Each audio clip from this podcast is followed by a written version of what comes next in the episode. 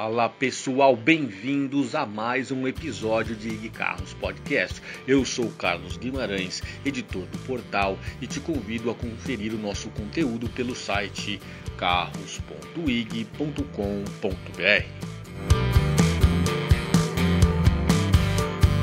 No início da pandemia de Covid-19, o tema car sharing ou compartilhamento de carros parecia que não iria dar certo mas o tempo passou, a situação sanitária melhorou e a tecnologia evoluiu.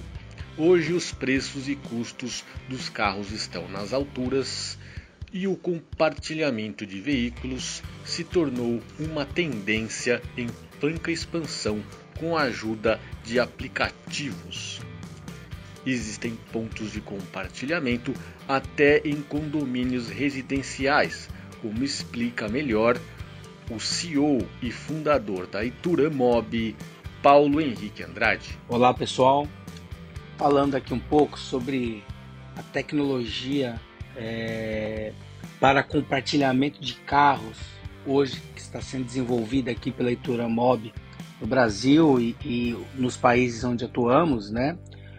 Hoje nós já temos operações com carros compartilhados em empresas, né, onde você não tem mais a necessidade de ter um carro por usuário, e sim um aplicativo e um hardware que foi desenvolvido por nós aqui, onde você tem total controle do veículo, assim como também controle de combustível ou controle do nível de bateria. Quando é feito ali o booking do veículo e a devolução, tudo isso é checado instantaneamente é, pelo nosso dispositivo e pelo nosso aplicativo fazendo ali as cobranças necessárias é, de acordo com o dono do carro. O que isso quer dizer?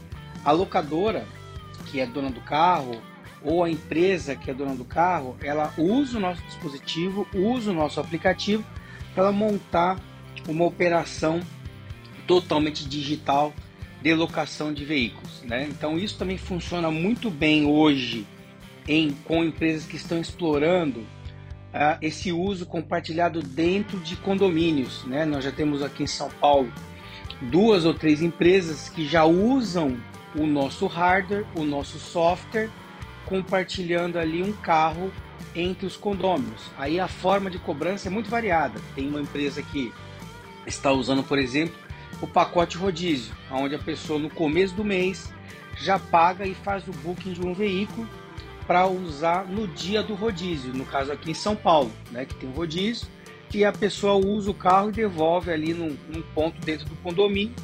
E o uso compartilhado tem funcionado muito bem nessas condições, né?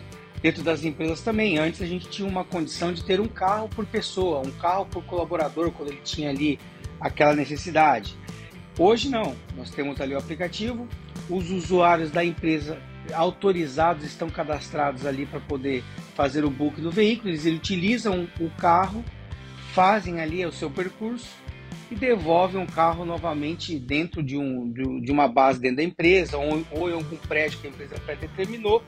Tudo isso com controle de telemetria, controle ali de um, de um robô de multas validando ali os usuários, também tem o controle total das chaves do veículo, se a chave ficou dentro do veículo ou não, ou se o usuário opta por não usar chave, fazer toda a abertura e, e ligando ali o veículo através do, do start-stop do veículo, né?